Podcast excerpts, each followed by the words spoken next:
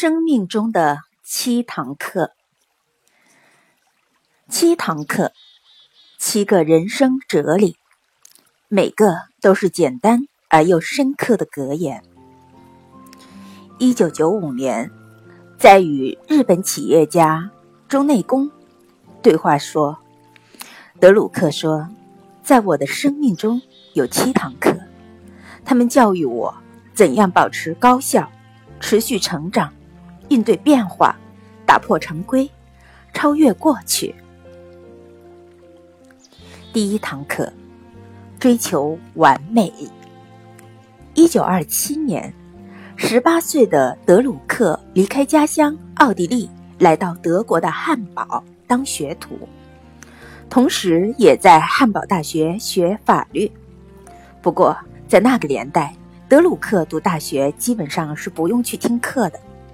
德鲁克说，在一九二七年那个古老的年代，获得大学文凭所要做的事情，就是每年定期交一点学费和在考试的时候露个面。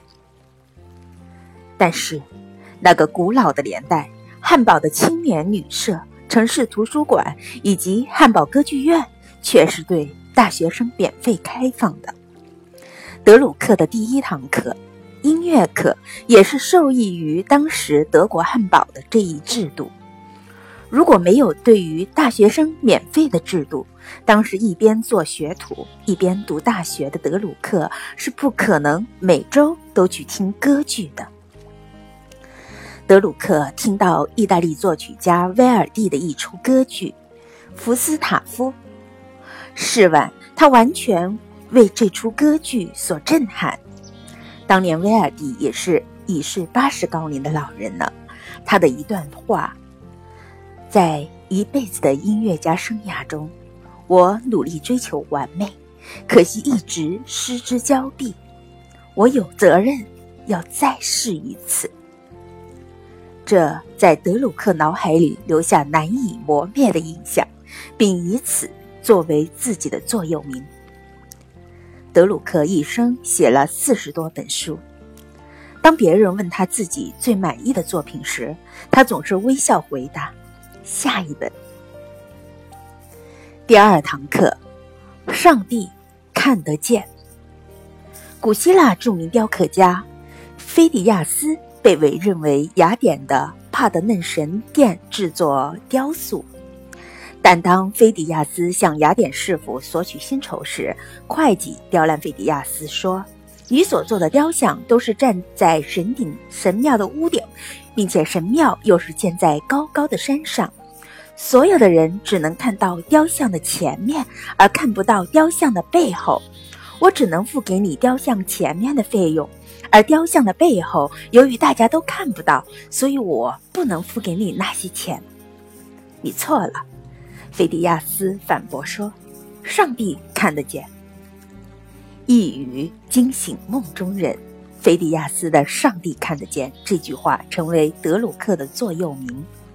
人们要不断追求完美，因为上帝会知道一切的。德鲁克过了八十多岁之后，仍旧在构思、创作新的作品。努力做到更加完美，因为上帝在看着德鲁克。第三堂课，终生学习。一九二九年十一月十九日，德鲁克刚刚迎来自己的二十岁生日的时候，有一件喜事也同时落在他的头上，那就是德鲁克被汉堡最大一家报社录用，当了财经和外事报道的记者。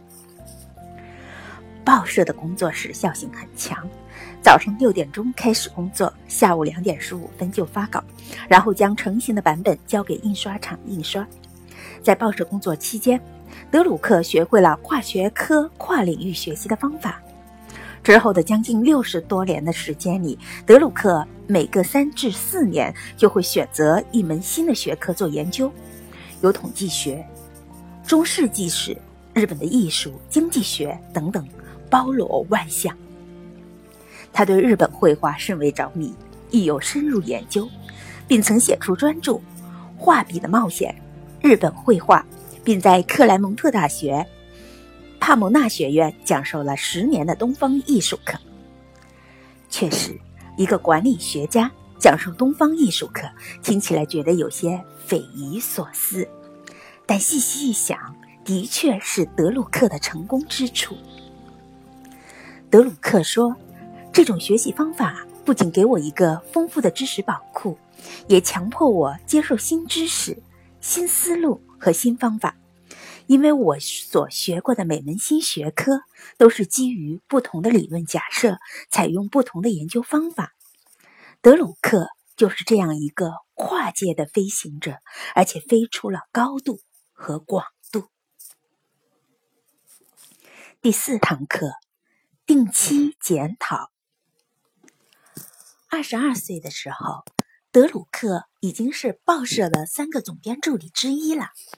当时的总编大约五十多岁，在每年的新年伊始和半年过后的这样两个时间段里，总编都会花费一天半的时间来对过去的工作进行反省，从总结成绩开始，然后找到做的不够的地方，找出可以加以改进的地方。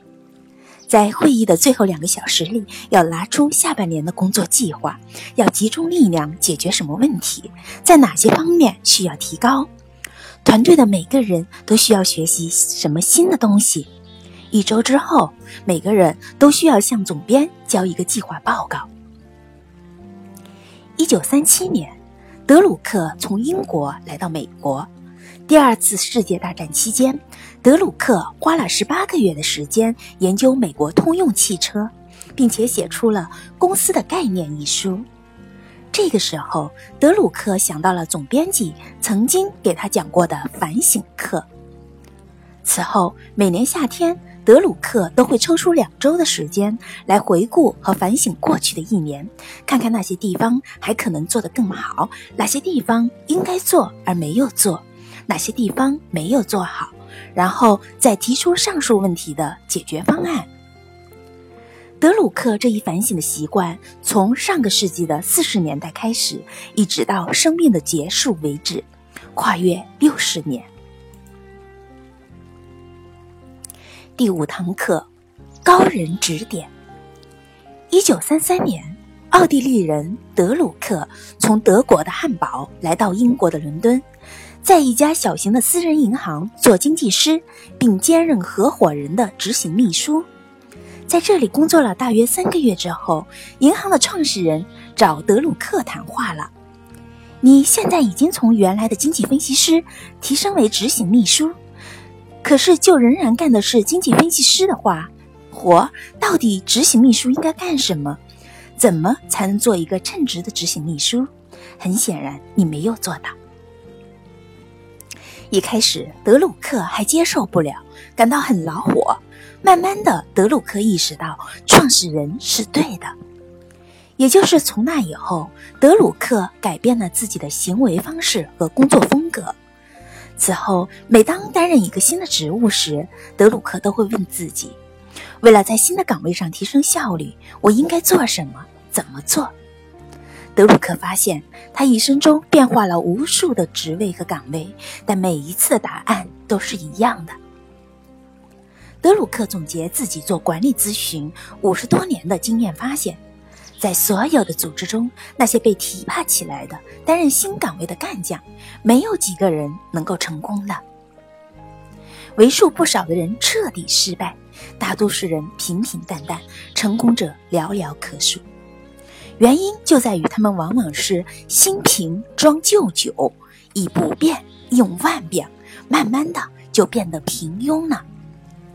德鲁克说：“没有人能够自己发现这些不足，一定需要有高人指点迷津。”第六堂课反馈比较。一九三七年，德鲁克从英国来到美国。大约到了一九四五年的时候，德鲁克选修了三年的课程，研修欧洲现代史，尤其是十五世纪和十六世纪。德鲁克发现，有两个欧洲机制成为推动欧洲发展的动力，一个是南方天主教的耶稣会，一个是北方新教的加尔文教会。两者的成功都归于同一个因素：目标和结果比对的学习方法。每当一个牧师做一件重要的事情，或者是做某一项决策的时候，他们都会把所要达到的目标写出来。九个月之后，他们会把实际的结果和原先的期待做比对，看看哪些地方做得好，优势是什么，下一步要做什么，要改哪些习惯，哪些是没有做好的地方，哪些是不擅长的地方。发现这种目标和结果的比对方法之后，半个世纪以来，德鲁克都是这么做的。德鲁克说：“因为这样可以显示出什么地方需要提高完善，最后也显示出一个人不能做什么，因因此以后就不要逞强，知道个人的优势所在，知道怎样提高自己的优势，知道自己的软肋在哪里。”所有这些都是进一步学习的关键所在。第七堂课：熊彼特的启示。经济学家熊彼特生前是德鲁克父亲的好友。早在一九零二年，德鲁克的父亲一面是奥地利财政部的公务员，同时也在大学里讲授有关经济学的课程。而十九岁的熊彼特就是听课的学生。在德鲁克父亲的印象中，熊彼特精力旺盛、傲慢自大、生硬粗暴、不可一世。一九五零年一月三日，父亲带着德鲁克拜访了重病中的熊彼特。这时的熊彼特已经是一个六十六岁的老人。